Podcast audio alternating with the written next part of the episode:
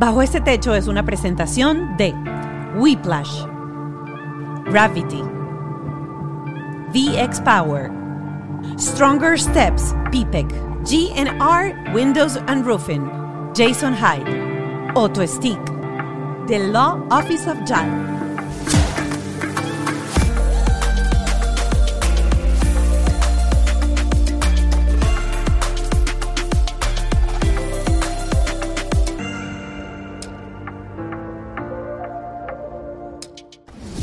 Enemigo en la oscuridad Tan, del tan, cybermundo.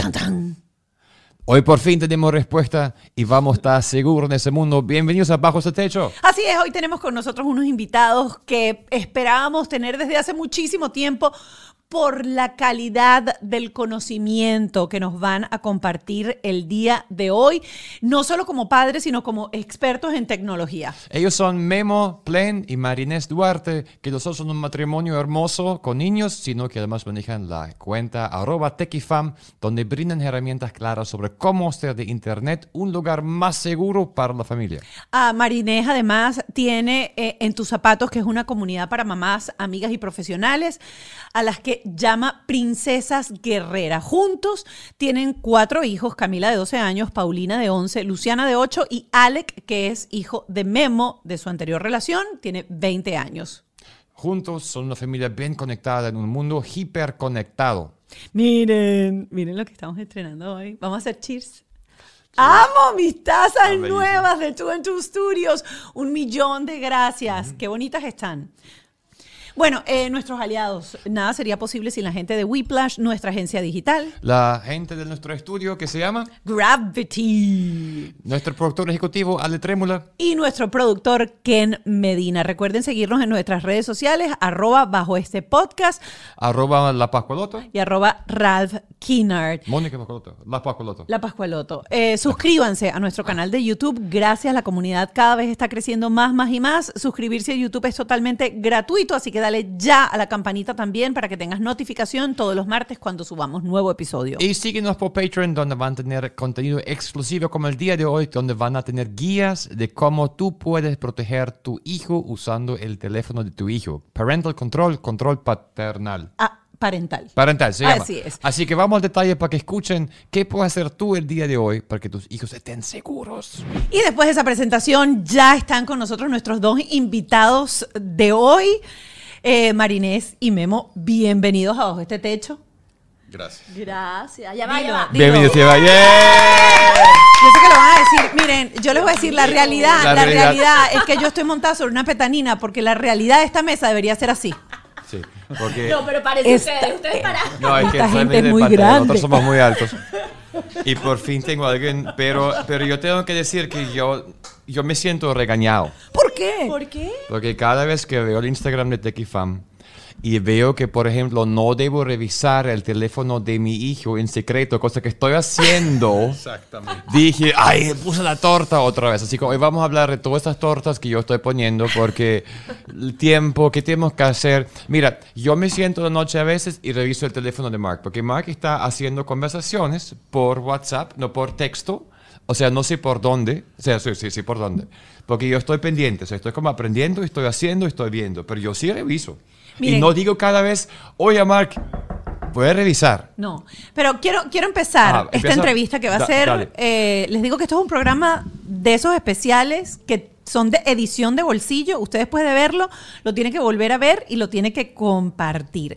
Y quiero empezar con una pregunta, pero no de nosotros hacia ellos, sino de ellos a nosotros, porque yo estaba hablando con Memo y con Marinés abajo y me decían, cuando nosotros hacemos nuestros cursos y damos nuestras charlas, yo arranco haciendo una pregunta.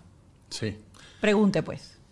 Bueno, la verdad es que lo que empezamos a preguntar y lo que platicamos con todo el mundo siempre es decirles de qué les, qué es lo que más miedo les da. O sea, porque hoy somos una generación que estamos complicado porque nuestros hijos saben más que nosotros.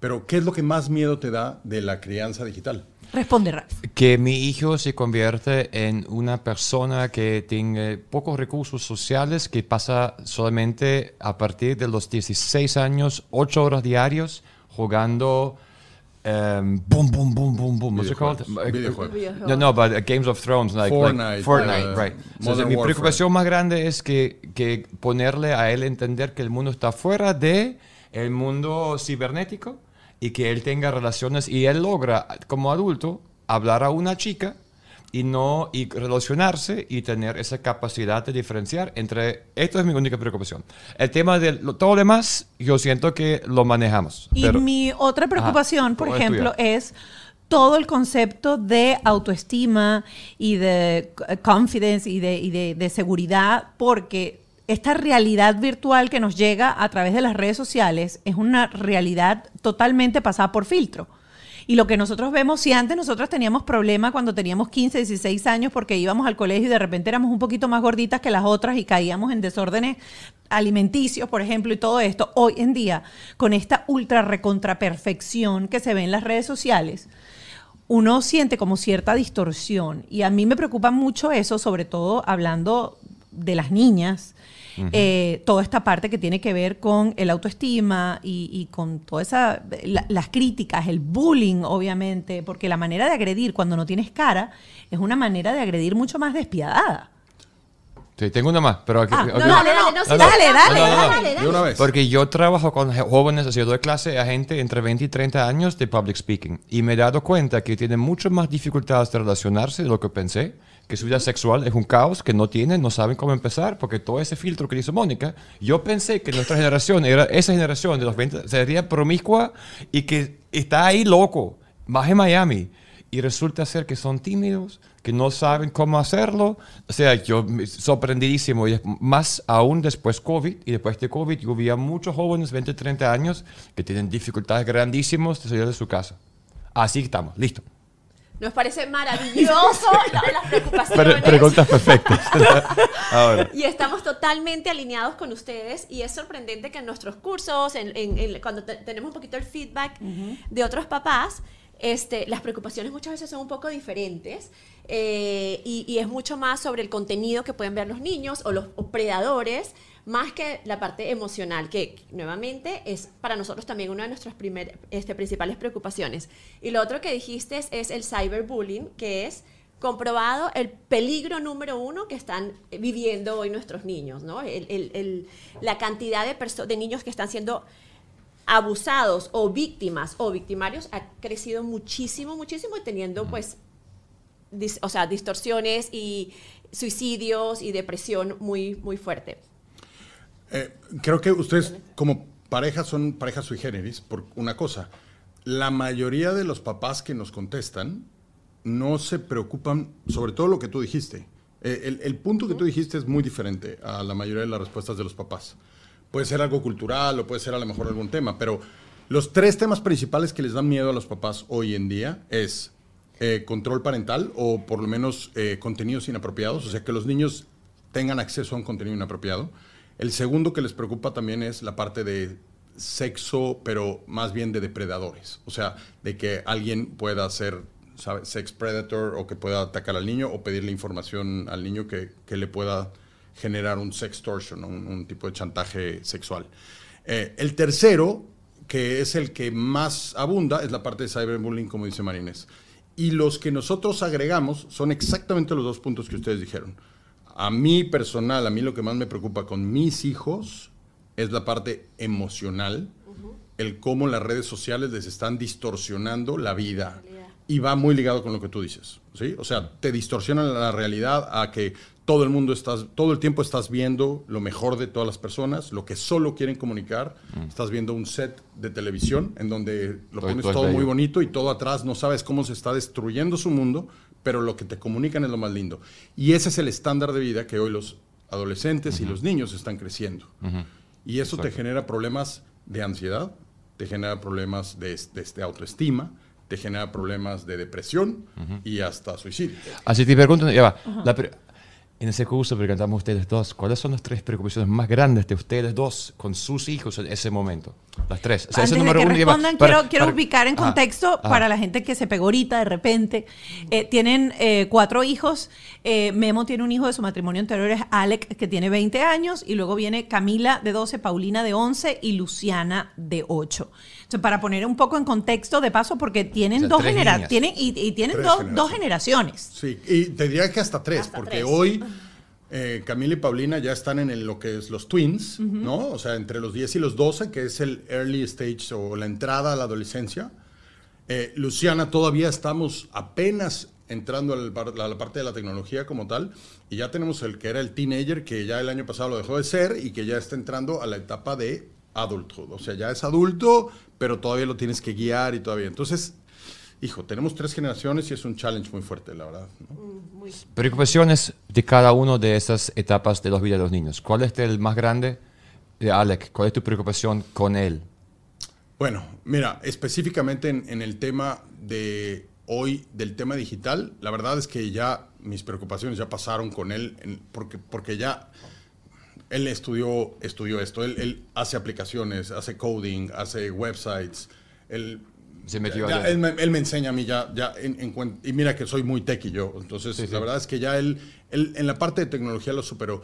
Yo creo que con él se centra 100% en el tema emocional, en el tema de decirle que él entienda que redes sociales, que sus amigos, que se le están pasando súper bien, que, que la foto de la fiesta en donde están increíble pasándola bien y él no está, que entienda que simplemente es la foto de los 10 que están en la fiesta, que parece que son 200, ¿no? O sea, y darle ese, ese, esa seguridad y fortalecerlo, porque ya, cuando ya pasan de 17, 18 años, lo que no hicimos antes es bien difícil Correcto. parchar. Y- ahora, y lleva, pero ahora sí estás viendo cómo haces con Alec. Tú vas al Instagram y dices, ah, él tiene Instagram. Sí, él, él tuvo Instagram mucho tiempo, pero ¿Desde ahora ya? Instagram, él, él abrió su cuenta de Instagram yo creo que como a los 13 años, pero piensa que es una generación, le- o sea, él es, él es el, early C, el, early generation C, él nació en 2002. Right, right. Entonces, él es super early generation C. Ok. ¿no? Entonces, él tuvo Instagram tarde. No al Instagram como los niños de hoy lo pueden tener. Es más, Instagram ya los niños de hoy ya no lo quieren. Porque Sí. ya Instagram ya es para Ay, los el abuelos. TikTok o para los tíos sí. o los papás. Sí. Ellos ya quieren Snapchat o TikTok. That's it. Yeah. No quieren más. Y tú te sientes con él y no sé, él está en su casa, no fue la fiesta. ¿Y cómo, o sea, cómo es la dinámica que tú dices, mira, ay, no fui a la fiesta, papi, mira, todos estaban haciendo el rave, arrechísimo? Sí, bueno, él, él es mucho, él, sí, él es mucho de que, por ejemplo, oye, ¿qué hiciste hoy? No, la verdad es que hoy no pude salir, pero, pero había un rave o había una fiesta increíble y la verdad es que sí, y bueno, pero, pero la verdad es que ya es una edad en la que la Claro. plática con él ya, ya es una plática de, De- adultos. de adultos, sí, sí. O sea, ya, ya, Sí. ya- No, no, no, obviamente sí. el tema del sexo, el tema de la droga, el tema de la tecnología ya pasa a otro nivel en el cual eres un coach, ya no puedes ser un, Sí. un- un- Sí. un objetivo, ya decir blanco o negro ya para una- un niño de 20 años ya no se puede. ¿no? Ok, pero antes de pasar a las niñas, este, ya como esta prácticamente ha sido prueba superada, porque ya legalmente es un adulto, empezando Sí, por ahí. correcto. Eh, la etapa de las hormonas locas eh, de Alec, eh, la- ese despertar a lo sexual, muchas mamás que son mamás de varones sobre todo, tienen aquel temor a lo que llaman la adicción a la pornografía, por ejemplo, porque al re- a la, la verdad que se les funda el cerebro, no consiguen después disfrutar su vida sexual sin tener acceso a este tipo de imágenes, etcétera. Eh, no solamente en el caso específico del hijo de ustedes, sino que cuando a ustedes les toca dar alguna asesoría acerca de este tipo de temas, si estás diciendo que tienes que reservarte el, el acceso al teléfono del hijo para saber cómo llegar, etcétera, ¿cómo uno puede como padre orientar? Porque yo creo que esa es la, la- la función principal, no es prohibir, no es este, regañar, sino es orientar. Con toda esa parte sexual para tener después un niño o un adulto de 20 años que tenga una relación funcional con su sexo. Sí. ¿Quién quiere? Sí, o sea, de. Mis hijas tienen dos años. Todavía. Estoy empezando Sí. por esa. Yo creo que, o sea, yo creo que todo empieza desde muy chicos con el tema de comunicación. Eh, la apertura con los niños, comunicar y hablar mucho de los temas.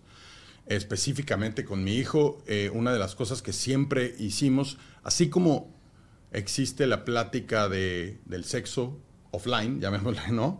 Existe la plática las de las drogas. drogas. siempre la plática de la parte de la tecnología y la comunicación y el acceso a la información que podía tener en la tecnología fue algo muy importante, ¿no?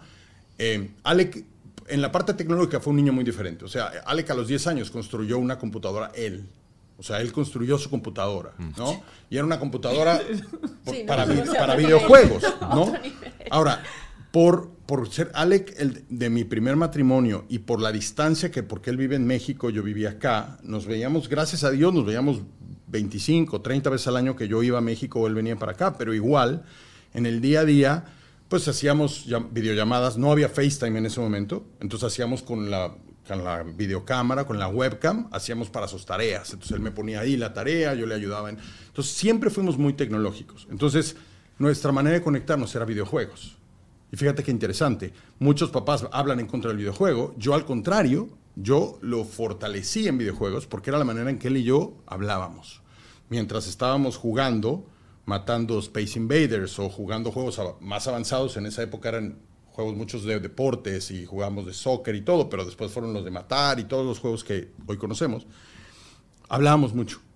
Y yo me conectaba mucho con Alec mientras jugábamos eh, en línea. Él a lo mejor tenía 10, 9, 10, 11, 12 años y obviamente dependiendo de su edad íbamos avanzando en el tipo de juegos que jugábamos. Pero a mí me permitía mucho acercarme con él. Y también vivía lo que él vivía desde el videojuego. Entonces, si él estaba y estaba en una, en una escena que era muy violenta o, una escena que fuera un poco risque en el tema de sexo, etcétera, era un tema perfecto para poderlo platicar. Y entonces él me podía decir un poco lo que pensaba, yo le contestaba. Y lo veía desde, desde un punto de vista de que estaba yo metido en el mundo de la cabeza de mi hijo, viviéndolo él. Y yo lo estaba viviendo también en, en audio y en video, por lo menos. ¿no? Claro, y es algo bien interesante que dicen muchos los psicólogos que uno tiene que hacer team con su hijo en contra de las situaciones Correcto. y no en contra de tu hijo y la situación, sino Correcto. que la situación es el es como decirlo así, el enemigo, pero yo soy tu equipo para afrontar, resolver o, o Ah, explorar. aunque la situación, tú estés de acuerdo que, es- o sea, que es una mala situación y que haya cometido un error, no es tu hijo.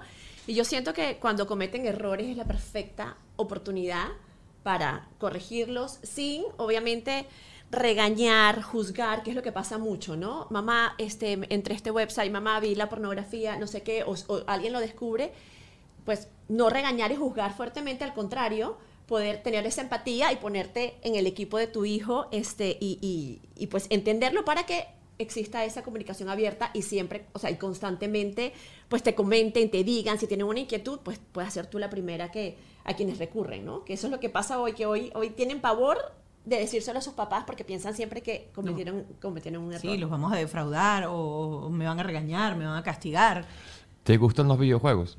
Sí, he sido gamer de toda mi vida, desde chico. Eso es como cuando dice que a la liga me toca fútbol, me toca ahorita jugar, aunque no me gusta, porque es así. Porque él está jugando Roblox, nos llevamos los Claro. tiempos. O sea, él está haciendo Roblox y yo vi el programa, hablamos otro día, y tú decías que Roblox no, Roblox no, y yo no sé qué hacer con Roblox, porque todo el mundo, se vamos a hablar de Roblox, todo el mundo juega Roblox en el colegio. Correcto. Ahora tiene un chat, él se une al chat, es un domingo, todos los amigos están, es bonito, se comunican, se hablan, se juegan, entonces es el mundo que es. Entonces yo mundo. no estoy listo para decir no más Roblox. Sí.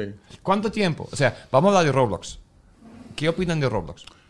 A ver, yo te lo voy a decir. O sea, Zuckerberg se rodeó la idea de Roblox y creó su metaverso. Es un metaverso.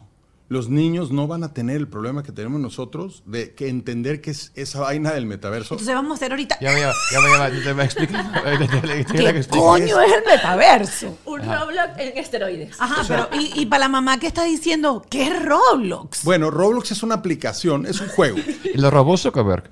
¿Cómo? ¿Este es? No, no, me refiero, es una, eh, eh, el- es- es- eh, estoy siendo sarcástico en Ah, decir que tanto Roblox como Minecraft, eh, todos estos son videojuegos y son videojuegos de plataforma abierta. ¿Por qué? Porque los niños pueden aprender no solo a jugarlos, sino a programar el juego. Correcto. Y entonces los niños hacen minijuegos dentro del juego que otros niños u otras personas que juegan pueden entrar y compartir. Ahora, tiene cosas muy buenas y tiene cosas peligrosas Ok. que se tienen que manejar. Vaya. Entonces, Exacto. Roblox, específicamente Roblox, es el mejor ejemplo de un juego en donde tú permites apertura porque si no abres a que otros hablen contigo, el juego pierde su interés. Correcto. pero tú puedes limitar quiénes se comunican con tus hijos todo el tiempo. Tú puedes limitar las palabras que sea. Hay filtros en la que si alguien dice una grosería, no aparece la grosería, por ejemplo. ¿No? Hay, hay forma en que Roblox también va limitando con, con parental control a que tú puedas como papá aprobar 100% quién es su amigo y quién no es su amigo. Entonces puede venir alguien que tú no lo conoces y no te va a poder hablar si no está en tu lista de amigos. Ok. Entonces, hay ciertos controles que te puede ayudar. Ahora, así como Roblox o Minecraft o Fortnite, es exactamente un juego en el que hoy los niños, durante la pandemia, que no podían salir a la calle, su manera de comunicarse con sus amigos era esos videojuegos. Y muchos niños, o sea, no solo el screen time subió, sino el consumo en videojuegos, el consumo de YouTube y todas las aplicaciones subieron por, porque no tenían nada que hacer. Pero era la única manera en que tú tenías un poco del, del tema social. O sea, de que pudieran hablar con otros niños y estuviera hacer con otros niños. Entonces, yo creo que es muy buen ejemplo Roblox y muy buen ejemplo Minecraft de, de cómo en el futuro las empresas quieren hacer el metaverso para nosotros los adultos. Un mundo digital en donde tú vas a poder tener un, una vida paralela en el cual tú vas a poder hacer cosas casi casi como que tú vas a ir de shopping, ahí vas a poder comprar en e-commerce, pero lo vas a ver físicamente, o vas a poder ir y platicar y tomar un café con alguien, o comprar un NFT que antes se llamaban barajitas coleccionables, ahora son NFTs, si lo quieres simplificar en términos para la audiencia, ¿no? Entonces, todo es así como ¿Por qué empezó Facebook? Y perdón que me brinque, pero para poner una connotación. ¿Por qué empezó Facebook? Facebook empezó como una idea de cómo ver los perfiles de los alumnos en Harvard. Es verdad. Y la verdad es que lo querían hacer para conocer a las niñas de Harvard. Claro. O sea, eh, Claro, sí. él y sus amigos lo hicieron para conocer a mujeres y amigas de Harvard. Y por eso era el perfil y las fotos y compartir fotos y todo. Entonces, todo, toda esa connotación, hoy Minecraft, eh, Fortnite, todo eso, por eso para los niños, cuando tú les hablas de lo que es el metaverso o cualquier universo virtual, ellos, para ellos es, ya existe, o sea, llevan 10 años jugándolo en Roblox o más. Es, es exactamente lo mismo. Entonces yo te digo, es un perfecto entry level, es muy seguro cuando un papá se involucra y lo entiende. Ahora, no quiero que el papá se meta a jugar Roblox. Yo no juego Roblox porque sea, no lo entiendo. Pero sí he O sea, llegado a yo estar... corro ahí, sí, yo, eh, Brock, Brock, Brock, what's it called? Brock, Brock City, no Brock.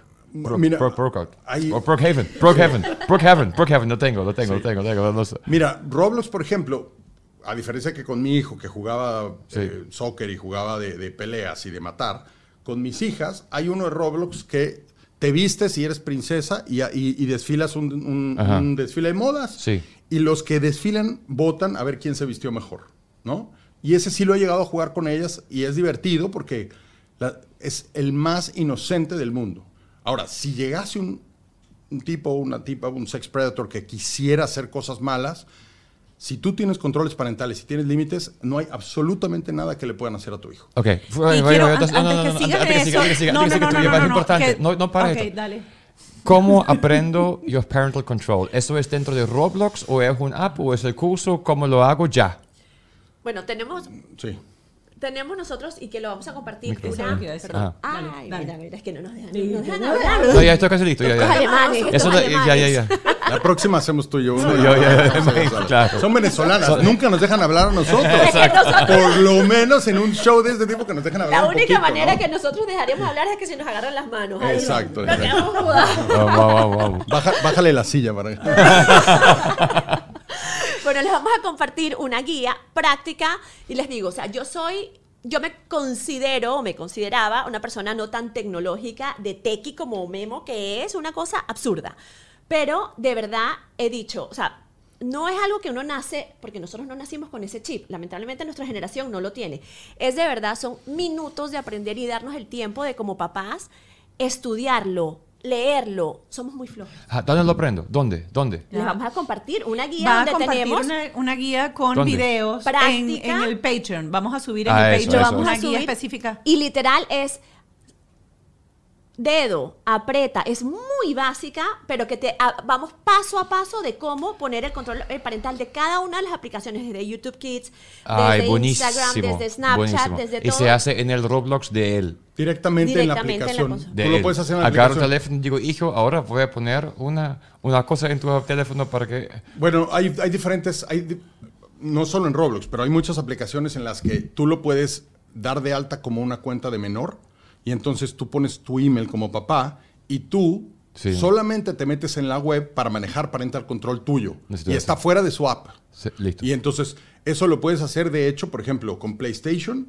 o con Nintendo o con Xbox. Tú como papá puedes crear una cuenta en PlayStation, Xbox y Nintendo y cuando des de alta la cuenta del niño lo das como menor y está ligada a la cuenta de papá. Es un poco como lo haces con Apple o como lo haces con Android. Tú tienes como padres el control de, de manejar eso. Pero esto ¿no? lo puedes hacer ya con todas las aplicaciones de redes Sí. sociales, Instagram, TikTok, hasta Snapchat, que es la, para nosotros, nuestro criterio es la menos segura porque no tenía ningún tipo de control parental, ya lo acaba de sacar.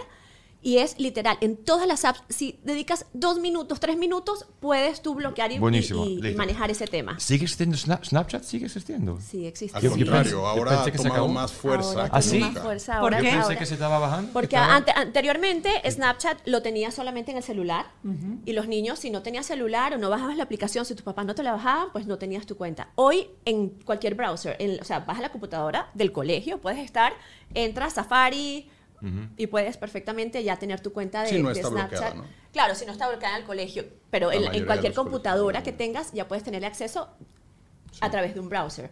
Antes solamente con, con, el, este, con el celular y hoy es muy popular con los niños. Muy, muy popular. Sí. Porque ya incluso hacen chats, hablan, ya no, casi el, el- el uso de WhatsApp entre los niños ha bajado mucho y se comunica más entre los messengers de o Snapchat o digamos TikTok o mismo Instagram. Sí. Están tomando esa, esa fuerza, ¿no? Lo que pasa es que las aplicaciones también van cambiando. Snapchat, como tú bien dijiste, empezó hace muchísimo y se empezó a hacer muy famosa por los filtros. Los famosos filtros que hoy usan mucho de broma en, en Instagram y en TikTok, el primero que lo lanzó fue Snapchat. Vino Instagram, puso sus filtros y obviamente cayó Snapchat. Entonces Snapchat se empezó a meter en, otro, en, en otras áreas para poder levantar. Y donde ha crecido mucho Snapchat es en... Tienen un mapa en donde tú ves la localización física en un mapita de todos tus amigos. Entonces tú literal puedes abrir y tienes tu lista de amigos, como tenemos todos en WhatsApp, pero abres un mapa y ves dónde están ¿Dónde todos. están todos? Imagínate eso en WhatsApp. ¿Cómo que están todos? O sea, ubicación física. Física. Ajá. Física. Tú estás en el parque, tú estás en tu casa, tú estás... Y hay cinco amigos que están en casa de alguien y tú ves, y entonces inmediatamente te entra el miedo de, hay una fiesta y no me invitaron. Claro, qué rechero. Ok. ¿Qué es esto? Claro, y también hay un predador y sabes dónde está. Exactamente. Ese es, esto. ese es el mayor Ese es el miedo que mayor siempre miedo Marinés y yo tuvimos de Snapchat. Claro. Y por eso nuestras hijas tenían acceso, cero acceso a Snapchat. Y además, cuando recomendábamos que si alguien tenía Snapchat, que activara lo que le llaman el Ghost Mode o modo fantasma, que significa que no permites compartir tu, tu- tu localización. Tu localización. Entonces, importantísimo y no, no muchos papás lo saben, ¿no? pero los niños quieren Snapchat por la localización. Entonces, ¿cómo negocias con tu hija? Le dices, ok, te dejo la localización, pero tu lista de amigos está bloqueada. Solamente se lo vas a compartir a tus amigos y tu lista de amigos no puedes agregar a nadie si no te doy yo aprobación. Y explicas el por qué tomas esa medida. Sí, claro, por supuesto. Con de cabo a rabo. De porque cabo pasa esto, rabo. porque hay esto, porque a veces yo siento que cuando uno pone esos, esos límites y el límite no es explicado a fondo, viene la rebeldía de ¡ah, qué fastidio que me está bloqueando la lista y solamente y uno busca entonces la manera de saltarse ese límite del papá. Claro, pero eso todo empieza, que eso, siempre lo hablamos, este, hacemos mucho énfasis en esa parte. Desde el momento que tú das acceso a la tecnología, el celular, el iPad, es, ya va, esto es un privilegio, no es un derecho. O sea, desde el día uno, porque ellos se mentalicen de que no es algo, yo tengo el derecho a mi privacidad. No existe privacidad. Mientras tú estés en mi techo, Bajo este bajo techo. este techo, y que yo te cuide, así como yo te cuido para, para la fiestica que vas, con quién vas, qué amigos, qué papá va a ver, tú lo- si- siempre, lo, ¿qué te vas a poner? Pues yo voy a tener, te voy a cuidar igual en este mundo que es hasta más peligroso del mundo real. Un, un ejemplo que siempre damos que muchas mamás van y recogen a la niña al- a la fiesta a, los 11, a las 11 de la noche, ya perfecto, está sana, soy una buena madre, La niña se va a su cuarto con el celular y a las 12 de la noche se mete en un mundo mucho más peligroso que el, en el que estuvo en esa fiesta que tú pensabas que la estabas cuidando, donde hay medio millón de predadores, porque eso, eh, o sea, hay una cantidad Diario. enorme, diarios, este, y en tu mesa de noche le está dando acceso a esa cantidad de peligros y, y- y por eso hay que estar, o sea, muy, muy alta y decirle a ellos los peligros. Cuando, mientras vas hablando y desde chiquitos que sepan que tú los monitoreas, que tú los ves, que es parte de. Nosotros tenemos un, un- y recomendamos mucho lo que es un, un acuerdo digital. Whiplash está regalando logos en Instagram. Solo hasta diciembre. Antes era en TikTok y ahora es en Instagram. Todos esos planes, proyectos, ideas de negocio que tienes para el 2023 pueden tener una imagen genial y profesional y lo mejor de todo, papito, gratis. Fácil, ingresa al perfil de Whiplash, comenta en cualquiera de sus vídeos el nombre de tu empresa, negocio, proyecto o podcast. Y ellos convierten esa solicitud en un branding completo para ti y van a subirte un video y luego te lo envían con todos los jugueticos. La promo también está activa en TikTok. Escoge tu plataforma favorita y aprovecha esa generosidad exagerada. Su próximo video puede ser para ti. Dale, pues. El miedo. No, ajá, arréglate un poquitico aquí. ¿Por qué? Flaquito, te ves de un bonito. Es que no hay nada como tener la luz perfecta, el sonido controlado, los fondos maravillosos. Luz, ¿puedes arreglarle un poquito esta luz de aquí? No, tienes razón. Y eso que tiene Gravity. Tiene un espacio que se puede convertir en cualquier cosa que necesitas. No tienes que ser fotógrafo o tener podcast. Tú puedes hacer lo que necesitas, lo que quieres en este espacio. Si quieres llevar tu contenido a otro nivel porque eres creativo, este es el lugar. Aquí tú puedes dictar una conferencia, hacer tus videos para social media, hacer un live y mucho más. Para más información, visita www.gravity.com y habla con ellos. Gravity. Gravity. Uno dice que uno no tiene tiempo, pero 10 minutos en el gimnasio y que esos 10 minutos haciendo ejercicio se te conviertan en una hora es una maravilla y solo lo vas a poder lograr con VX Power, la plataforma vibratoria número uno del mercado. Te ayuda a eliminar la celulitis, te das cosas en el cuerpo, te vas a sentir mejor, vas a entrenar tu cuerpo. Son 10 minutos y todos tenemos 10 minutos. Mira, él no me creía. Cuando yo traje la máquina, él me dijo, "Oh, otro perol más para esta casa. Y cuando le dije, haz una cosa, haz otro, otro perol, haz una plancha, haz una plancha montada en la plataforma vibratoria y ahí dijo, wow. Así que tú también lo puedes hacer, tiene miles de beneficios, pero si haces más de 200 posiciones que se pueden hacer sobre la máquina, vas a potenciar tu ejercicio, crear masa muscular y bajar de peso. www.vxpower.com o el número 305-290-2061. Y si van a mis redes sociales, ahí van a encontrar siempre un link que les va a ahorrar dinerito. VXPower. Para poder sacar el mejor provecho de los beneficios que nos brinda este país necesitamos información. Por eso yo siempre comparto que existe algo que se llama PIPEC y Stronger Step es un PIPEC, que es un daycare médico pediátrico. Es para niños que están saliendo de del cuidado intensivo, niños que necesitan ayuda especial de un médico. Niños que tienen traqueotomía, que sufren de eh, convulsiones, es decir, un niño que necesite atención de una enfermera especializada mientras tú estás trabajando. Así que te voy a dar este número de teléfono, es el 305-964-5971. Puede ser que no lo necesites tú ni tu familia, pero conoces a alguien que tiene que salir a trabajar y no tiene con quién dejar a su hijo y necesita que su hijo esté monitoreado. 305-964-5971. GNR Windows and Roofing es la compañía que está cambiándole las ventanas y las puertas al apartamento de mi mamá. Y llegué a ella por una recomendación. Y lo mejor de esta empresa es que vas a poder cambiar tu techo o cambiar tus ventanas y tus puertas sin tener que pagar inicial. ¿Cómo es eso? Ellos van a hacer un, un negocio contigo, no afecta tu crédito, pero te van a hacer todo el trabajo y tú vas a empezar a trabajar una vez que está terminado el trabajo, una cuota mensual para cubrir esos gastos. Así es. Llámalos de parte de nosotros, 786-614-7723. Pide un estimado y cambia esas puertas, cambia ese techo, repáralo. Eso le va a dar más valor a tu, eh, a tu propiedad y te van a bajar también las cuotas del seguro. Ser inmigrante no es fácil en ningún país y menos con la nueva información. Te invitamos a que visites la página de arroba The Law Office of JAL, donde diariamente hay información sobre la inmigración, sobre qué está cambiando, qué tienes que hacer, porque solamente con buena información puedes empezar un buen pie aquí en este país. Ahora que está este nuevo programa de parol humanitario, en donde las personas que están fuera de Estados Unidos pueden hacer la petición y venirse, es importantísimo tener un abogado que te ayude, que realmente te simplifique las cosas y te dé ese empujón que necesitas para venir a disfrutar de este país y de todas las oportunidades que te brinda. Arroba The Law Office of JAL. Lo tenemos enmarcado, literal. Anoten el esto, acuerdo digital acuerdo que digital. también vamos a pasarle el link para que ustedes lo bajen, lo pueden Ok. hasta personalizar. ¿Qué es un acuerdo digital? son, es un documento donde tenemos las reglas de la tecnología o de, específicamente del uso de ese device o dispositivo. Estas son las reglas, no puede haber bullying, no puede haber este todas las cosas que tú quieras como familia, cada uno decide de verdad las reglas que, que uno, que uno quiere poner, pero centrarse mucho en ser amable, en los sitios donde puede o no puede haber tecnología en la casa, por ejemplo en la mesa del comedor, en la noche después de cierta hora que no haya tecnología las consecuencias de no cumplirse ese acuerdo, pero son consecuencias que no es que vamos a agarrar nosotros y decir, estas son las, no, sentados a ver qué consecuencias puede haber, que sea mutuo acuerdo, firmado por los dos, y al comienzo parece muy básico, muy de niñitos, pero hoy en día te llevamos que cuatro años, tres años con el acuerdo, Cuatro. y es así como, voltea, no soy yo, o sea, voltea, está firmado por ti por mí, porque si no, no te daba esto.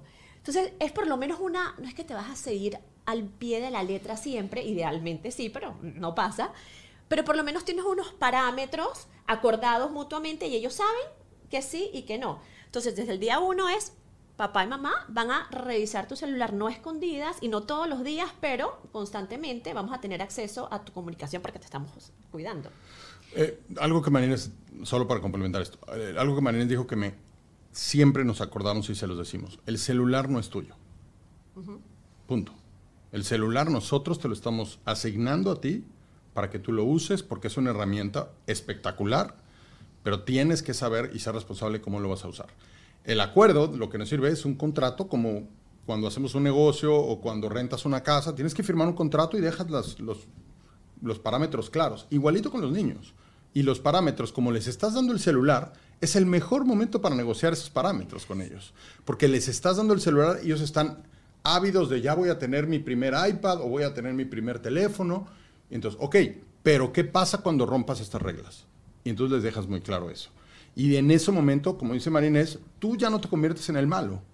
Ya simplemente es, oye, se rompieron las reglas y tú mismo acordaste esto con nosotros. Ahora, otro punto que dijo Marinés muy importante. Cuando ellos cometen errores es la mejor manera de aprender. Es más, nos han pasado porque, a ver, que, que tengamos tequifam y todo eso no significa que seamos y, y que, que- que no nos pase. Al contrario, nos pasa y a veces nos pasa más porque nos damos cuenta muchas cosas. Pero cada vez que nos pasa, lo utilizamos como un tema de aprendizaje, on y offline. ¿eh? A mí, gracias, o sea, la verdad es que nos han pasado cosas fuertes de ver físicamente agresiones sexuales o agresiones fuertes contra niñas o contra niños con mis hijas que en el momento en que lo están viendo, lo viven y después hablamos en la casa. Miren, por eso tienen que tener cuidado. Ahí, por eso es que nos da miedo. Por eso no queremos que anden a las 8 de la noche afuera, que ya es oscuro y estén solas. O sea, lo han visto con otras ¿no? personas. Oh, sí, ¿no? exacto. Los han visto hacia otras personas y nos ha tocado. Entonces, siempre que tenemos una oportunidad, así sea si lo ves en las noticias, muchas veces apagamos las noticias porque no queremos que vean cosas. ¿Sabes qué? Mira, hay gente mala en este mundo y tienes que entender que hay gente mala que te tienes que cuidar. Así como no te dejamos irte a una fiesta tú solo caminando o tú solo en un Uber, igualito en el celular te tenemos que acompañar y te tenemos que guiar y te vamos a estar ahí acompañando. Ahora, no lo vamos a hacer a escondidas, pero hay que prepararnos. Siempre en Tequifam decimos, hay, como papás tenemos que estudiar y tenemos que... Nunca vamos a estar adelante de ellos en muchas cosas porque ellos van a aprender, pero en la parte de, de- de cuidados tenemos que prepararnos y estar súper abiertos a que no nos dé miedo a nosotros la tecnología, porque si nos da miedo, entonces sucede, te quito el teléfono. Te lo quito y solo te lo doy para que sea el- el- la nana. peor. Claro. ¿no? Ahorita que hablaron eh, otra de las preguntas que siempre hacen es a qué edad arrancar con la tecnología. Y quiero preguntar esto porque yo tengo una bebé de dos años. Eh, la neurociencia hoy en día habla mucho de los efectos nocivos y adictivos en eh, el cerebro de los niños por esta sobreestimulación, que es una estimulación que tiene absolutamente todo lo que necesita el cerebro para ser estimulado y convertirse en una adicción, que es sonido, luz y movimiento. Y los devices tienen absolutamente todo. Pero al mismo tiempo, y lo conversábamos antes de, de, empezar el programa, nosotros somos una generación que también nuestra niñera en muchas ocasiones fue el televisor. Eh, las mamás trabajaban en casa, limpiaban o, o, trabajaban fuera y la señora de servicio lo que hacía es que después que uno comía le prendía ahí la televisión y uno ah, veía eh, Massinger Z, Heidi, Candy Candy, eh, la y bueno, novela. la novela. Y hoy en día uno dice incluso, uno ve Heidi, Candy Candy, aquella cosa es para traumar a Sí, sí, cualquier persona y para volver bichita a Y cualquier las niñita. novelas también. Y las novenas venezolanas, sobre todo. Novelas venezolanas sobre todo. Las mexicanas también, hay que Sí, aceptar. Entonces, las dos preguntas son, ¿es a qué edad? Porque obviamente ya mi hija tiene dos años y no solamente utiliza el, el aparato, o sea, lo mueve, lo busca, lo cambia, sale, hace, Claro, y ve televisión y ve. Eh, es, es lo que hay. Y lo segundo es, ¿qué tanta diferencia hay entre esa tecnología a la que fuimos expuestos nosotros como generación y esta tecnología a la que están expuestos nuestros hijos? Bueno, eh, la parte de la edad es algo que para cada familia es diferente. O sea, no hay una regla. La verdad es que es difícil poner una regla porque cada familia es diferente. Cada papá, cada niño es diferente. Tienes que entender también los niños. Es como a qué edad es la mejor para aprender bicicleta. No puedes forzar a un niño a los dos años, ni tampoco si un niño aprendió a los diez, no está mal. O sea, hay diferentes edades. Tienes que conocer a tu hijo, sus capacidades, sus miedos, e irlo manejando. Pero lo que sí creemos es que hay- tienes que ver el entorno y tienes que entender en qué entorno están. Es muy diferente un niño que a lo mejor crece en un lugar en donde no hay tantos eh, otras personas o otros amigos o otras ah, o hermanos o amigos que tengan todos estos devices y que empiece a tener esa facilidad o, que crezca en donde hay cuatro hermanos que todos tienen y que todos ya lo tienen y que además en su escuela todos los demás ya lo tienen. Entonces tienes que ver el entorno, eso es bien importante. Si vemos lo que dicen los psicólogos como tal, eh, los maestros dicen que entre 8 y 7 años acercarlos a la tecnología y aproximadamente entre 10, 11 años a lo mejor su primer celular, a lo mejor que no sea smart, por ejemplo, sino un primer teléfono. Hay unos relojes, por ejemplo, que te permiten solo hablar a mamá y a papá, o hay teléfonos que tienen dos botones, mamá, papá, y sirve para comunicarse o para textear solo a mamá y a papá, por ejemplo. Pero O sea, perdón, déjame ahí, ahí interrumpirte un segundito. La edad adecuada, según los expertos, es a los seis, entre 6 y 7 años de empezar a enseñarles el uso de, de- la tecnología, no solamente del celular, el iPad, sino hablar de todos los peligros en Internet. ¿Qué está pasando hoy? Que a los 9, 10 años, incluso a los 8, ya están dando celulares sin un previo, una previa educación. Entonces, tú dices, ¿cómo a los 7 años le voy a estar hablando a mi hija de esto o a mi hijo? Pero si, si en dos años le vas a dar un celular, tú necesitas de verdad poco a poco ir preparándolos para cuando ya le abras las puertas. Es como cuando tu papá te enseñaba a tomar de repente el virito, el whiskycito con él en su casa poco a poco. Bueno, en Venezuela. ¿no? sí. de lo- de lo- no en Estados Unidos. A los- en aquí Alemania, es- en Alemania también. Sí. Te, te dan cerveza antes de los 18 años. Claro, y que En no, el te- tetero, sí. no te metían en una discoteca, tómate todo lo que quieras de golpe. Claro. O sea, es... Claro, ahora, están hablando de el tener acceso a un dispositivo que es de el niño, ¿ok? Pero el acceso a, eh, a que Chamo, voy o en el auto y va, le la- pongo... La niña en mi carro está viendo pongo- YouTube sí. Kids, Bueno, está me- viendo Shark, Baby Shark. sí. Tiene dos años, es, es así. Las televisiones ya lo tienen hoy.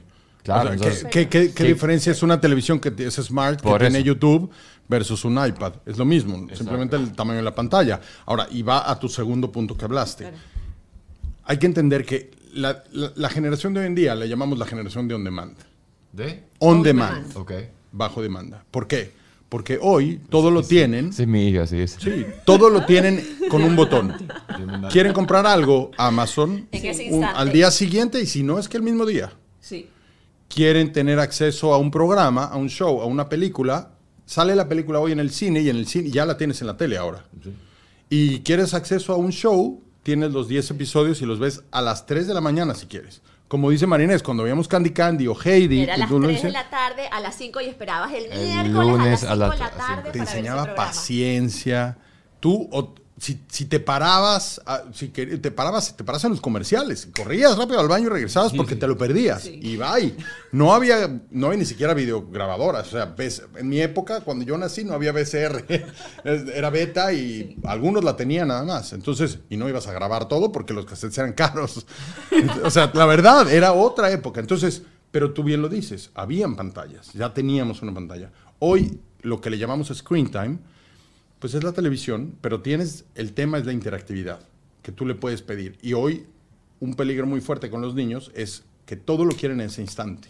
Todo se lo piden. No sé si a sus hijos les pasa, pero nuestras hijas es, mamá, necesito esto, lo puedes pedir ahorita para que me llegue mañana. Y espérate, a ver, ¿qué significa necesito? O sea, necesitas un maquillaje. o sea, no, ¿me entiendes? Hay que entender bien qué es la necesidad y hay que darles también ese porque de verdad es bien difícil Claro. que hoy los niños todo lo tienen con un botón. Y olvídate, botón, ahora ya es con voz. Alexa y el voice remote de todas las campañas te enseñan que todo lo tienes con la voz. A Alexa le piden la tarea. Mira a los niños. Hoy los niños hacen, Alexa, 7 por 5. ¡Pum! Se lo ponen. Sí. Así hacen las tareas. Todavía Yo no estoy ahí, todavía no estoy ahí. Acuérdate más de tu día a día. Entonces, esto es el, con las niñas, que piden, que piden, ¿y qué tú haces? ¿Qué haces? No, no, no, no tienen acceso a pedir nada. O Claro, sea, tú no, no, simplemente obviamente. no tienen acceso. O sea, la cuenta Claro. de Amazon la tiene mamá y La papá en nuestro celular. Claro, celular claro, qui- O claro. sea, saben que se puede. Pero- Claro, te lo Claro. ponen en la lo lista. meten en la lista Sí. y, lo- Y ya está en el carrito, ya está en el carrito, Sí. mamá, en el carrito, en el pon- aprieta, carrito. aprieta. Ya está en el carrito. Así va a ser. eh, La, la mía tiene dos y es. Es ñiquiti, ñiquiti, ñiquiti, es niña. Mira, Sí, pero- ¿cuál es pero el Mark screen time? en el carrito también. Ajá, Claro, el ¿cuál es screen time? Porque ya estamos, estamos claros. O sea, yo siento que mi hija está viendo YouTube Kids y que me, que me quemen en el infierno. Pero Ah, no, así. no, no. Ahora que Pero, hablan de YouTube, ¿cuánto pero? No, es que YouTube Kids es maravilloso. Miren, de paso les voy a decir. YouTube Kids es súper, o sea, fíjate, si Sí, tú tienes control, las sí. herramientas y te educas como padre, tú puedes sacar de estos dispositivos lo mejor de lo mejor. Por ejemplo, yo hice un filtro, desde que son chiquiticos, hago un filtro con YouTube Kids, con edad, y no solamente con edad, yo decido qué shows ve. programa, claro. Entonces, por ejemplo, Peppa Pig, yo le pongo Peppa Pig en alemán y ella solo ve Peppa Claro. Pig en alemán. Masha y el oso se la busqué en español para que oiga español. Super Simple Sons, tú decides hasta qué episodio y qué capítulo va a haber y se lo puedes ir turnando. Y eso es interesantísimo que lo hagan porque le estás dando material educativo. O sea, mi hija, sin yo sentarme tres horas head, shoulder, knees and toes, o sea, en cuestión de un mes, ya allí que Claro. head, head. Y yo, ¿de dónde lo aprendió? Lo aprendió de lo que yo le estoy Claro, dando, claro. de una manera divertida, pero a la vez didáctica para aprender. No, no hay que demonizar, porque es que yo lo que siento es que hay como dos tendencias. Uno, eres mal padre si le pones la pantalla. Eh, las pantallas son la cocaína del exacto. cerebro. Eso es lo neuro- lo- lo- la neurociencia. Y luego está, obviamente, ¿Con quién tú hablas, mami? el otro, no, pues eso es lo que sale ahí, eso es todo lo que- y luego está toda esta gente que tú dices, bueno, te sientes mal padre si uno dice, es que está viendo más de una hora al día. Pero No, todo uno- depende de qué está viendo. uno se porque siente puede mal estar padre, tres ajá. horas, cuatro horas, dos horas, pero viendo programas educativos y con- teniendo los controles parentales, que es maravilloso, y no simplemente darle el celular y que sean la nani abiertamente. ¿Cuánto tiempo me puedo sentir bien buen padre viendo el niño al teléfono? Porque no me quiero sentir mal padre y me siento mal padre todo el Mira, tiempo. vamos a hacerlo al revés. Vamos, revés. vamos a ponernos nosotros de conejillos de India y vamos a decir qué estamos haciendo nosotros para saber si lo estamos haciendo bien o lo estamos haciendo mal. O lo hacemos al revés y preguntamos No, no, frente para no sentirnos mal padres. Nosotros decidimos que entre semana, porque de paso nuestro hijo tiene actividades extracurriculares, etcétera, nosotros colocamos una hora de tecnología y él decide qué aplicaciones de las que él tiene acceso una hora a la semana Tiene al día YouTube, durante tiene, la semana. tiene YouTube, tiene Roblox, tiene Minecraft, es lo que está haciendo. Antes no tenía sino YouTube Kids, ahora Entretenimiento. Ah, entretenimiento. No es- ok. Eh, antes tenía YouTube Kids, ahora tiene acceso no tiene a una YouTube- hora de teléfono. YouTube- de Después se teléfono. va a la televisora si está Es- jugando. ahí es donde iba a es preguntar, porque esa una hora, ¿cómo la limitas? No, es el teléfono. Una hora de teléfono en y el lo tele- demás. Pero y en la televisión tiene YouTube. No. No No tiene, lo no usa, tiene, no- no tiene, no no lo borré, lo lo borré, borramos. lo borré. Ah, lo borraste. En televisión solamente hay eh, lo que hay en televisión Lo- Nickelodeon, Disney, lo que ve la niña. Ok. Y luego los fines de semana- Y, y SpongeBob. Los fines de semana. Que es bien raro. Sí. Yo tengo años viéndolo, pero esto sí es una, una lumpia loca también. O sea, te a pensar. Y, o sea, es una vaina. Es, Y, y si lees la historia del creador de SpongeBob y cómo la creó, está bien- es súper interesante. Vale la pena. es es pero es fumadísimo. es fumadísimo. y es buenísimo, pero es Sí, rarísimo. fumar, sí. Y luego los fines de semana, obviamente es mucho más flexible. En teoría tiene tres horas que las distribuye como él quiera. Porque se une con los primos, entonces tienen sus conversaciones, entonces él está organizando qué se ponen los niños mañana en el colegio, qué ropa se pone, qué eventos hay, entonces como organizando, como él está empezando a organizar el grupito. Ajá, ese es el tiempo. ¿Y tú has visto en, en qué pasa esa hora a la semana? ¿Has revisado que se la pasa en una aplicación? Sí, ¿La pasa en, sí, ¿en sí. qué la pasa? La pasa entre YouTube y Roblox, depende del día. Él estaba haciendo Sasquatch, que ya no le gusta tanto. Después pasa en YouTube, llega la noche a la bañera y me cuenta que el océano hace más Fíjate. oxígeno que el aire. él y ve puros ve- Es lo programitas de decir. estos ¿Qué- de qué- datos. qué es lo ve en YouTube? puede Ajá, ve puros programitas de estos de datos que Educativos. dice. ¿Tú sabías cómo- ¿Sabías que una niña que se tragó una bola de pelo llegó al hospital? Así que recuerda, no comas pelo. Ajá, ¿Sabías que el el océano, no sé qué, no sé qué más? Son como puros tiene como datos. datos del dinosaurio. Si el dinosaurio vive hoy en día, el dinosaurio se come tres elefantes. Y me lo cuenta. Ok.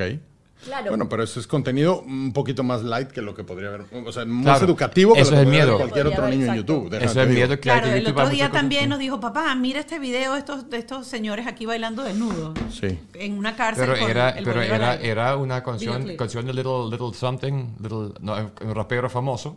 Sí, sí, y sí. lo escuchaba por iTunes, entonces le dimos a escuchar el video y el video era o sea, un poco de hombre desnudo bailando en la cárcel. O sea, yo, yo, no, yo estaba como que, qué buen video, amigo, me parece rosado todo, qué bonito lo Sí, rosado. o sea, YouTube, lo, lo que pasa es que el famoso algoritmo Ajá. es muy inteligente. Sí. La verdad es que son sumamente inteligentes. Claro. Entonces, cuando tú empiezas a ver ciertos contenidos, pues te van a mandar hacia esos contenidos más. Y como papá, tú puedes también dirigir eso porque puedes bloquear ciertas cosas, puedes decir, en YouTube también, ya YouTube tiene controles parentales, no solo YouTube Kids, ya hoy YouTube puedes crear cuentas para twins, para teens o para niños más pequeños y puedes decir exactamente que sí, que no, qué canales bloquear. Eh, por ejemplo, a una de nuestras hijas eh, le encanta ver ciertos contenidos en YouTube, que, bueno, ahorita está de moda el ASMR, no sé si saben qué es. No, ¿qué No. es eso? ASMR es, imagínate que estoy comiendo algo que ¿Quieres es hacerlo? crunchy, ASMR. micrófono. O sea, esto es ASMR. Sí, yo lo escuché. Yo no entiendo eso. Yo no lo entiendo. Yo lo he visto en la Este- este no es noche porque estaba viendo es TikTok o lo que sea. freaky. Ah, que ¿Qué es eso? Están todos los soniditos. Los sonidos, es- Ajá, los no hablan, y, cuando, y si te hablan, te hablan así, porque entonces eso es súper relajado. Yo pensé que era una cosa sexual porque decía, debe ser un fetish, una vaina loca. Pero, Porque- pero te- un efecto medio así. eh, Exactamente. exactamente. Todo empezó, ¿saben con qué? ¿Se acuerdan del slime? ¿Se acuerdan del slime? sí. El sonido. Empezó con el slime porque grababan el sonido del slime que ahora la palabra entre los niños es satisfying. Es Ok. wow, it's so satisfying. ¿no? I know, it's so crazy. sí, sí, sí, I know. Yo tengo un video que la broma que... Exacto. Exacto. En nuestra época era el So potty que weird. sonaba, ¿se, se acuerdan de los, las bolsas de los pedos? Todo eso? Bueno, acá ellos el ASMR. Ese tipo de videos a nosotros a veces dices, híjole, ¿qué? Pero Híjole, te das sí. cuenta que no es, no es contenido negativo, no es nada malo. Es más, lo utilizan a veces como, como sonido para dormirse. De verdad, es No, yo lo chistoso. escuché y es como que... Sí, sí. No, no, no, es, es extraño, es muy extraño. Hay ciertas tendencias. Entonces, como papá, lo único que tenemos que hacer es conocer esas tendencias para también comunicarte bien con tus hijos, porque cuando ellos te dicen algo de ASMR, ¿Qué? ¿qué es eso? Tenemos, en- en- en- tenemos una guía para papás de los acronyms, que es buenísima. Tiene, pero aquí te la. O sea, Miren, ustedes que están viendo, ustedes que están viendo, va a haber información súper especial en el Patreon de este episodio, pero igual, si lo estás escuchando por una plataforma audible, ve a eh, nuestra página de YouTube eh, bajo este eh, techo. Y ahí vas a encontrar también el link directo a arroba Sí, porque yo soy un hombre burro de tequi y yo no sé nada de eso. Tú O sea, sabes lo que es NIFOC. No quiero ir... ¿Es en Spanish No, or ¿qué es English? Es NIFOC?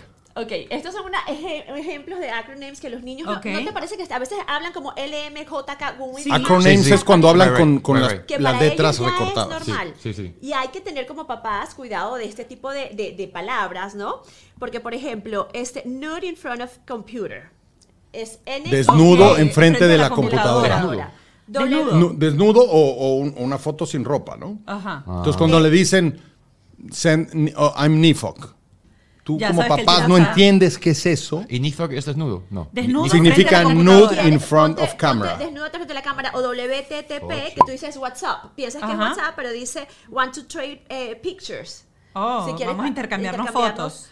Fotos, y como eso hay mil otras, eh, este For Your Eyes Only, eh, Ajá. y mandan fotos obviamente desnudas, que es FYE. Bueno, tenemos una lista enorme de todos estos acro- ac- Arroba Famitech, vayan para allá directo. Tequifam. Ah, Tequifam. Óyeme, Mimi, estoy al revés. Eh, arroba Después que Tequifam. cualquiera se queda Ok. doble. Sí. Vamos, vamos bien, Arroba Mark tiene. 8 años y lo que me dice a mí es BRB. Bueno, ese es un acrónimo, exacto. Pero hoy los niños be se right comunican, cada vez escriben menos, date cuenta.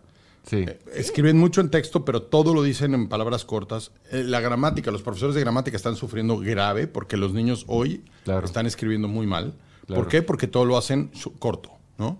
Entonces es importante entender y Ah. conocer todo eso. Por eso lo que yo les digo, lo más importante de esto es no tener miedo.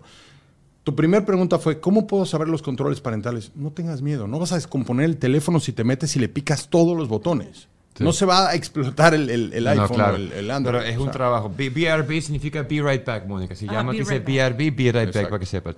Mira, no tenemos miedo, pero de verdad, a los padres, yo pensé que era un tipo tecnológico y no lo soy. O sea, soy puro tequi, puro tequi. Mónica tiene un problema, me llama a mí, pero Sí, esto es otra todo- montaña. eh, es otra montaña. Es otro, otra aplicación, tienes que aprendértelo. Hablamos y tien- mucho al principio miedo. sobre Alec, eh, pero tienen en casa tres niñas muy vulnerables, quizás hasta a veces Más. más. vulnerables que los varones a toda esta parte de la autoestima que tocamos al principio del programa y dijimos Y- que era oh. súper importante. ¿Qué hacen ustedes para protegerlas? O sea, ¿qué podemos hacer nosotros como padres para estar on top de lo que pasa y tenerlas lo más seguro posible o como yo siempre digo, lo más preparadas posibles, porque tú no vas a poder protegerlas, No, exacto. pero vas a poder informarlas y educarlas para que ellas tengan las, Las herramientas, herramientas. para defenderse o estar alerta para pedir ayuda, que eso es lo otro más Eso importante. importante. Y ahí empieza todo. Yo siento que la comunicación número uno y también es como que ser, ser tú como transparente, vulnerable. Yo a veces les digo, a- sea verdad o sea mentira, y les digo, mi amor, mira lo que me comentaron hoy, se sintió feo. A mamá también, le- que ellas sientan que a mamá también te pasa, que ellas podrían perfectamente, si les pasa algo a ellas, puedes com- poder comunicarlo o contártelo a ti. Entonces, sie- siempre, este, voy, a, voy a empezar con la parte emocional primero, que es lo que hablamos de la parte de self-esteem y todo. Ejemplos. Nosotros eh, tomamos fotos y les pregunto, ¿qué foto vamos a publicar hoy? Ellas cogen la foto. ¿Por qué no escogiste esta foto? Porque está despeinada, porque es- está sucio atrás. No te preocupes, empezamos a editarla exageradamente y a propósito con ellas para que ellas se den cuenta de la realidad, de toda la edición que hay detrás de una foto, detrás de social media y cómo podemos lograrlo también nosotros simplemente con ediciones o eligiendo la foto, porque eligieron la foto más bonita, porque, porque sí, uno siempre pone en redes sociales pues la foto más bonita. Entonces, eh, eh, ahí es donde voy con la parte de comunicación y de hacerles entender pues que atrás de, de- todas esas fotos, de todas las redes sociales, pues, o sea, no es, no es una realidad, ¿no? Lo otro que te digo de, eh, de que eres vulnerable, me, me hablaron feo, o sea, darles ejemplos para que ellas se abran. Es- a mí me encantan mis hijas cuando me dicen, mamá, me, me contestaron esto, que ellas no sientan que yo les, que, que, que yo las voy a regañar o que hicieron ellas algo malo en, en ese momento, ¿no? Este, ¿qué otra cosa podemos? Híjole, yo a mí me gustan mucho las estadísticas. Soy, so- soy así como. Alemán. Eh, tú eres mi equipo, me encanta. sí, sí. Sí, sí, sí. Yo, entonces, yo, yo les puedo decir que hay dos estadísticas que a mí me asustan mucho como papá de tres de hijas. niñas. Primero, para cyberbullying. Eh, uno de cada tres niños sufre cyberbullying. Uno de niños o niñas, ¿no? Uno de cada tres niños en la vida va a ser víctima de cyberbullying. Puede haber niveles, estamos de acuerdo, que puede haber un nivel más light o más fuerte. Cuando es más light es bueno porque es un buen ejemplo para tomarlo con los niños. Pero el mayor problema es que la mayoría de, las de- de los casos son niñas Que hacen y que hacen reciben. y que reciben. Uno de cada tres reciben y uno de cada seis es bully también, que es un tema importante. Significa que los bullies bullean mucho, a más de un niño. Pero la mayoría de los que reciben y de los que son bulleados son mujeres. Es casi 64%. O sea, dos de cada tres de los bullies son mujeres. Es muy fácil estar detrás de un teléfono y decir las cosas. Como Marinés siempre me dice, los niños, me caes mal, te agarro trompadas, nos vamos a jugar fútbol, te, te meto en la pierna, foul, lo que sea, lo saco, lo expreso y te- después te, te calmas y eres el mejor brother, amigo, pana. Las niñas no, las niñas se lo guardan. Hay eh, comentarios duros, difíciles. Es bien fácil para una niña detrás de un celular, como tú dijiste al principio, anonimato y ponerlo.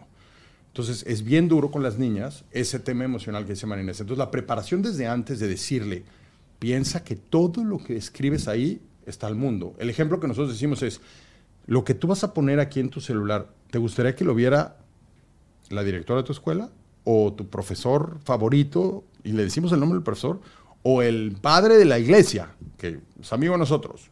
¿Te gustaría que lo vieran ellos? ¿Lo dirías? ¿Te pararías enfrente de la escuela? loca lo haría. Esta foto tuya que quieres poner, ¿te pararías enfrente de la escuela y la pondrías en el proyector de la cafetería para que todos la vieran? No, ¿cómo crees que pena? Eso estás haciendo cuando tú la subes. Entonces, ese tipo de ejemplos, de ponerlos, aterrizarlos y, a- y enseñarles, es buenísimo en un principio. Segundas estadísticas, la parte de sex predators y la parte de, de miedo que hacia- a eso ibas. Hay 500 mil sex predators online diario. ¿Ok? Dios, es un número, número. en Estados Unidos, dicho por la policía, dicho por el FBI, hay medio millón de personas buscando eso. Ahora, el 98% de ellos no llegan a tener contacto físico con los niños, pero sí llegan a tener un tema directo de comunicación. Es fuertísimo el número. Mira, ahorita que estás hablando de eso, yo recuerdo, y no recuerdo si fue en el programa que conversamos contigo, Marinés, en ese Patreon, que eh, el programa también había surgido porque yo había recibido un video, un live que hizo una mamá en donde ella contaba su experiencia, donde su hija de 12 años había sido prácticamente inducida al suicidio a través de un predator que empezó a contactarla como si fuese un amiguito, un amiguito, y ella no capturó los cambios emocionales y psicológicos que esa niña, que era toda una niña pink, se había convertido en una niña super dark y llegó al punto de intentar suicidarse y ahí fue que ella descubrió todo aquella, aquella, digamos, aquella interacción psicológica que hay, porque uno piensa en Predator y dice, ay, me la va a violar y me le va a hacer algo físicamente. No, pero el peor. daño mental ¿Cuál- que puede causarle. ¿Cuál es la dinámica de un sex predator? ¿Cómo son los procesos para convertirse en eso? O sea, yo soy ese tipo de sex predator y ¿dónde me encuentran? Ah, y, y qué bueno, ahí justo es un punto buenísimo. Hay dos, hay una palabra que se llama grooming. Grooming es como los predators se empiezan a acercar a los niños y empiezan como que a empezar a... Darles atención. Entonces, los exacto. vulnerables, si ven a una persona, a un niño que está, muchas veces hoy cuentan de que tristes están siendo, se abren los niños y están siendo vulnerables, pues están siendo mucho más expuestos a... Ok, ok. Ahora, ahora, entonces, tu, 12 tu pregunta años, es, ¿dónde doce- están los, o los sea, sex 12 años predators? es una niña, los padres no están presentes, ella está en qué app, por ejemplo. Eh, Ahí- y, y ahí- y ahí regreso, regreso rápido a las estadísticas. El mayor caso de sex predators está a víctimas entre 12 y 17 años. Ok, 80% mujeres. Ok. O sea, hay 20% de niños que también lo sufren, pero principalmente mujeres. El 80% de los predators son hombres. Correcto. Entonces, obviamente es un tema que mayormente es de hombres a niñas. Y hay que cuidar mucho con los niños y también hay mujeres, pero sabemos. Entonces, primer caso. Segundo, importante, hoy no solo las aplicaciones tienen esto, sino existen los chat rooms. Y los chat rooms existen desde hace 40 años. Cuando tú y yo éramos niños, existía ICQ, ¿no? Sí. De ahí empezaron los chat rooms famosos, que eran simplemente un botoncito en donde te metías y decías, oye, yo quiero hablar de familia, quiero hablar de amigos, quiero hablar de este videojuego, etcétera. Y ahí todo el mundo hablaba y no se moderaba, no hay moderadores en los chat rooms, no Correcto. existe moderación. Correcto. Cualquiera en la computadora se puede meter a un chat room. ¿Dónde se consigue el chatroom? ¿Qué chatroom hay hoy en día? Hay muchísimos, muchísimos. Es más, O sea, hay una ¿es- liga es- que... que ¿Es les- por Roblox? ¿Es por los juegos? No, Roblox tiene parental control. Roblox sí lo tiene y no, vas no vas a tener acceso a... Si tú tienes acceso a parental control de Roblox y lo, lo bloqueas, No entran a un chat room. Listo. Claro, esta niña entró en ese chat room porque la mamá Por no eso, tenía y de hecho el video que estaba haciendo era alertando que los niños que juegan Roblox tienen que tener control parental porque Exacto. este tipo entró por ahí. Entonces, ¿qué hace el tipo? El tipo se mete en un chat room, ella niña quiere hablar de flores y él se metió en el grupo de flores. Pero déjame eh, un Ajá. segundo paréntesis. Estos chatrooms, o sea, es teniendo el browser. Te puedes meter a chat. O sea, no Correcto. necesitas una aplicación, no necesitas nada. No te piden ni, ni nada, ni edad. O sea, cualquiera puede entrar. El, el sheriff de Ma- del condado de Maricopa de Florida sacó en el 2020 las 15 aplicaciones y websites más peligrosas donde la mayoría de los predators que agarran estuvieron en esas apps cuando hicieron el, el hack de los teléfonos de, de las, Listo. de los websites de ellos. Entonces les vamos a compartir a ustedes para que Entonces lo compartan podremos en al el Safari también impedir que haya acceso al chat room. Exacto. Con Safari, tú, tú a Safari te vas al parental control y simplemente estos, esas 15 15 websites los bloqueas. Entonces, ese es el tipo O sea, de cosas camino. que siempre, hay muchas herramientas que la tecnología te va a ayudar. Tú bien lo dijiste. Les vamos a ayudar, mas no los vas a proteger todo el tiempo. Como cuando salen a la calle y les habla un extraño, no vas a estar tú saliendo corriendo a la oficina a golpear al extraño que le habló a la niña. Le tienes que enseñar cómo reaccionar en ese momento. Es exactamente lo mismo que hay que hacer online. Hay que enseñarles cómo reaccionar, ¿no? Arranca el chat room, la niña quería hablar de cosas, cómo te sientes hoy, y el perro empieza con la conversación que dice, ¿cómo te Es el sentiste? grooming. ¿Cómo te sientes? ¿Cómo está la cosa? ¿Te siento muy sola hoy, amiga? ¿Qué te pasó? El grooming tarda a veces hasta de seis meses a un año. Un predator puede trabajar a un niño antes de pedirle una foto, por ejemplo, puede ser seis meses. Ojo, la mayoría de nosotros pensamos que un predator se hace pasar por niño para ser su amigo. Sí. No es cierto. 75% de los casos que los han agarrado no se hicieron pasar por niños, eran adultos, pero que entraban con niños que eran vulnerables y que el niño se sentía solo y entonces le gustaba, sobre todo a la niña, le gustaba la atención de un adulto. Y la conversación. Y la conversación, y sentía que un adulto le gustaba a la niña y la halagaba y le decía cosas bonitas. Entonces sentía a la niña con una autoestima falsa en ese mundo virtual, porque a lo mejor fuera tenía esa falta de amor o esa falta de atención y se sentía buleada en, la- en el colegio y llega aquí y un adulto me la empieza a generar. Y ahí es donde empieza. ¿Cómo empieza normalmente? Es, mándame una foto tuya, quiero conocerte. Ellos le mandan una foto falsa, obviamente, ella les manda una foto de ella, foto normal, un selfie. Y empiezan a hacer poco a poco. Cuando empieza a pedir una fotografía que sea un poco reveladora, ellos ya lo agarran como un chantaje. Donde empieza el sextortion que estábamos comentando. Y ese es el sextortion, porque entonces, mándame algo más. No, es que no. Si no me la mandas, esta foto yo la voy a compartir para que vean entonces tus amigos que me estás... de- Y entonces empieza un problema. Y es una cadena. Y como bien siempre dice Marinés, Wow. por eso es muy importante la prevención, que sepan de- de- desde el principio. Ahora, tú lo dijiste, hay, eh, hay, tú- hay, hay- hay casos, o sea, tú puedes ver al niño desde un principio, si empieza a actuar raro, te puedes dar cuenta como papá. Sí, y yo creo que ahí es, eh, y ya vamos cerrando, Dios mío, se nos fue volando la hora. Eh, yo creo que ahí es donde, donde más trabajo necesitamos poner los padres, porque creo que, sobre todo en este país, que la vida es tan acelerada, eh, eh, nada para, todo es 24/7.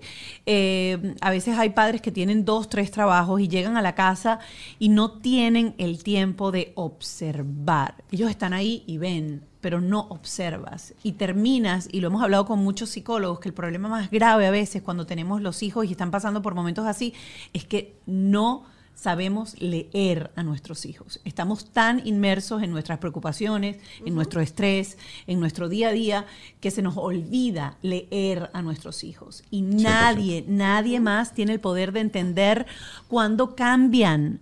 En cuestión de dos, tres días, son cambios muy sutiles, pero tenemos que estar bien encima. Y lo segundo es, hay que dar amor. Porque cuando el niño no se siente amado y no se siente querido, obviamente va a buscar afuera o va a recibir de afuera cualquier migaja Atención, de exacto. atención y de cariño y quizás esté cayendo en las manos equivocadas.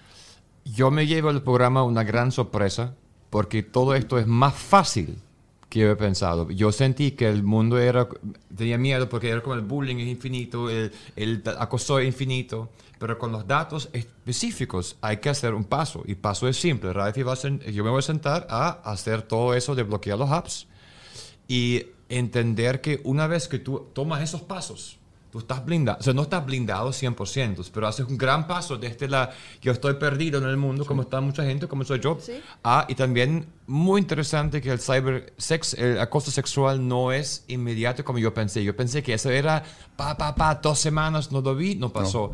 Y cuando eso pasa, ya va, yo tengo chance, o sea, tengo chance de, de, de modificar, estar pendiente y solamente hay que ponerse, yo siempre digo en el programa, yo siento como padre hay que ponerse un horario de papá, de oficina, y decir, mira, me toca viernes 9 de la mañana ser papá una hora y yo resuelvo todo. Porque en la vida lo estamos haciendo, en los negocios estamos a la hora Claro, correcto. un- Pero yo creo que nos falta a los padres entender que es un trabajo ser papá y hay que invertir tiempo y ya está. Eso es lo que dijiste, es fácil, pero hay que invertir tiempo y que Claro. no te dé miedo. Como papá nos da mucho miedo, ¿eh? Como pa- papás. Claro, Y, y- y el equipo claro. de papá, mamá es súper cool. Ustedes lo acaban de decir sin decirlo.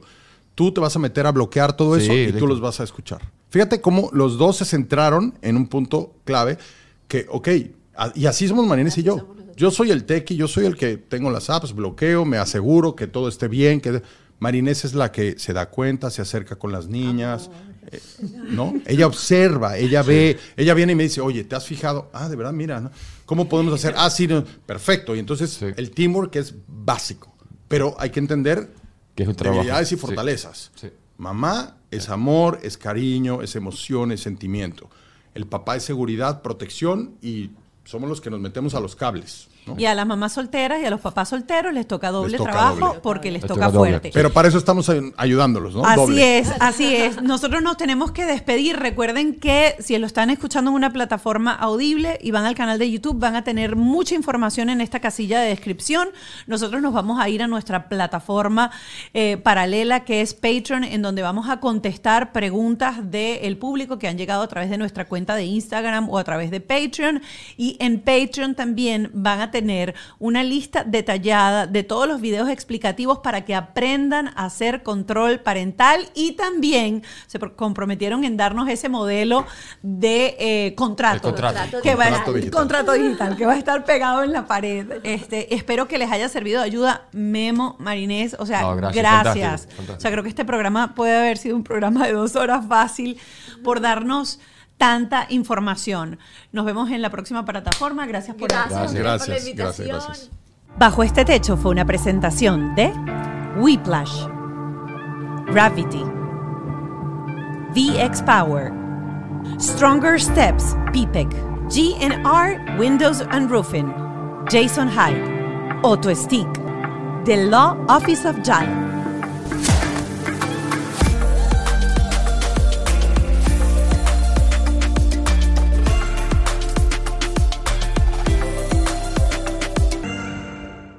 ¿Estás listo para convertir tus mejores ideas en un negocio en línea exitoso? Te presentamos Shopify.